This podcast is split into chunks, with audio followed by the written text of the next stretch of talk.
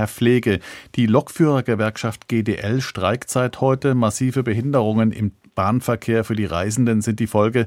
Das ist doch wohl nicht die optimale Werbung für die Verkehrswende in Deutschland. Nein, überhaupt nicht. Die Menschen wollen mehr Bus und Bahn fahren. Sie wollen umsteigen von ihrem Privat-Pkw in den öffentlichen Verkehr.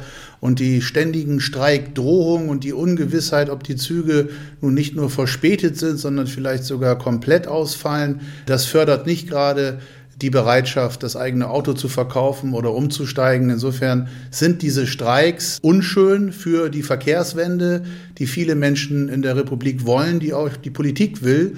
Und ich kann nur als Allianz Buschini-Geschäftsführer an beide Tarifparteien appellieren, keine extremen Positionen einzunehmen, sondern sich zu mäßigen, eine gesamtgesellschaftliche Verantwortung auch wahrzunehmen für den Klimaschutz, für die Mobilität der Menschen, auch für die Wirtschaft und äh, hier an den Verhandlungstisch zurückzukehren und äh, sich schnellstmöglich zu einigen. Aber offenbart sich anlässlich dieses Streiks nicht das eigentliche Problem der Verkehrswende?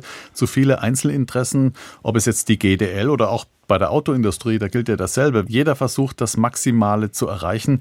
Blockiert das harte Geschacher nicht das große Ganze der Verkehrswende? Genau so ist es. Das ist geübte Tradition in Deutschland, dass jede Lobbygruppe für sich versucht, das Maximum rauszuholen an Partikularinteresse. Und genau das ist die Aufgabe der Politik. Die Politik muss Lust auf Veränderung machen. Sie muss eine positive Zukunftsvision kreieren für die Verkehrswende.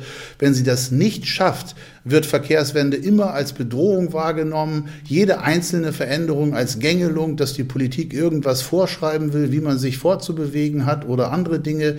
Deswegen brauchen wir Verkehrsträger übergreifend eine Gesamtkonzeption, endlich hier in Deutschland. Und da ist Volker Wissing in der Pflicht. Der muss als erster diese Initiative ergreifen um einen Mobilitätsplan 2035 oder 2040 zu entwickeln, zusammen mit den beteiligten Gruppen, dass wir auch Lust auf die Veränderung bekommen und dass wir verstehen, wo die Reise hingehen soll. Wenn man die Richtung nicht kennt, dann wird jede Veränderung als Bedrohung wahrgenommen. Aber es gab ja bereits vor einem Jahr einen ersten Mobilitätsgipfel. Wie fällt denn Ihre Bilanz aus? Was hat sich denn seither von Seiten der Bundesregierung getan? Na, dieser Mobilitätsgipfel vor einem Jahr war Etikettenschwindel. Der hieß zwar so, aber es war bei Lichte betrachtet ein reiner Autogipfel. Und äh, die Regierung ist danach, nachdem es diesen großen Protestschrei gab, auch wieder ehrlich geworden und hat den Gipfel im November wieder Autogipfel genannt. Was man an tatsächlichen Erfolgen in Sachen äh, Mobilitätswende vorweisen kann in diesem einen Jahr als Regierung, das ist in der Tat äh, die Veränderung bei der Lkw-Maut. Die hat sich von der Höhe her verdoppelt. Es ist ein großer CO2-Aufschlag hinzugekommen seit 1. Dezember. Und seit 1. Januar dieses Jahres dürfen diese Mehreinnahmen, also die Hälfte der Gesamt-Lkw-Mauteinnahmen, dürfen auch für andere Verkehrsmittel ausgegeben werden.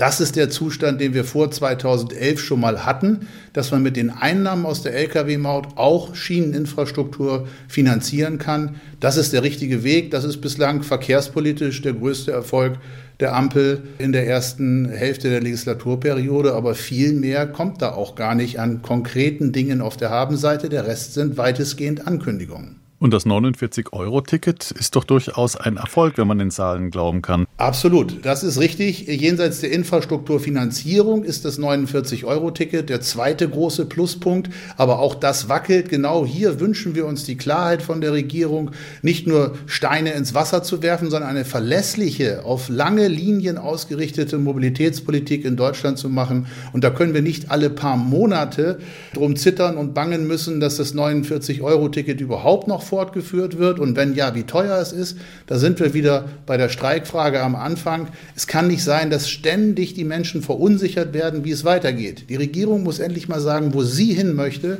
Das trifft auf das 49-Euro-Ticket zu, das trifft auf die Investitionen in die Schieneninfrastruktur zu und auf viele, viele andere Dinge. Wir wünschen uns als Verbändebündnis, wie wir heute zusammen aufgetreten sind, auch eine Mobilitätsgarantie, auch für die Menschen im ländlichen Raum, damit man auch ohne eigenes Automobil sein sein kann. Auch hier hat die Politik eine Gestaltungs- und Orientierungsaufgabe, die sie bislang überhaupt nicht wahrnimmt. Es kommen immer nur Ängste, dass den Menschen dort das Auto weggenommen werden soll, dass das Benzin teurer wird. Darum geht es überhaupt nicht. Wir brauchen Wahlfreiheit.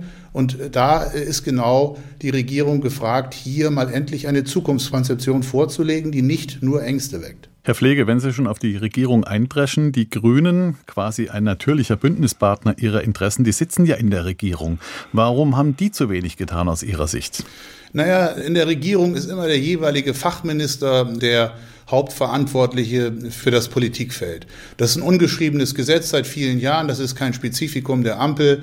Normalerweise hackt die eine Krähe der anderen kein Auge aus. Das heißt, man wahrt eine Art Burgfrieden als andere Fraktion oder Partei, wenn man in einer Regierungskoalition beteiligt ist. Insofern ist der Hauptadressat ist der Herr Wissing und der hat, wie gesagt, zwei große Erfolge bislang vorzuweisen.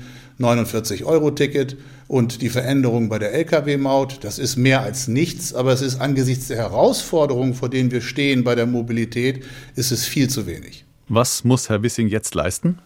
Er muss endlich eine verlässliche Finanzierung schaffen für das Schienennetz in Deutschland, dass wir diese angekündigte Sanierung der stark belasteten Hochleistungskorridore tatsächlich bis zum Ende des Jahrzehntes durchbekommen, damit die Züge wieder pünktlich fahren können, damit die Menschen wieder guten Gewissens und auch mit Freude Zug fahren können. Das ist das A und O, was den Schienenverkehr anbelangt. Und das Zweite ist, er muss seine konzeptionellen Hausaufgaben machen und sagen, Verkehrsträger übergreifend, wir stellen uns als Regierung die Mobilität im Jahr 2035 so und so vor. Er muss Orientierung geben und die Menschen bei der Veränderung mitnehmen.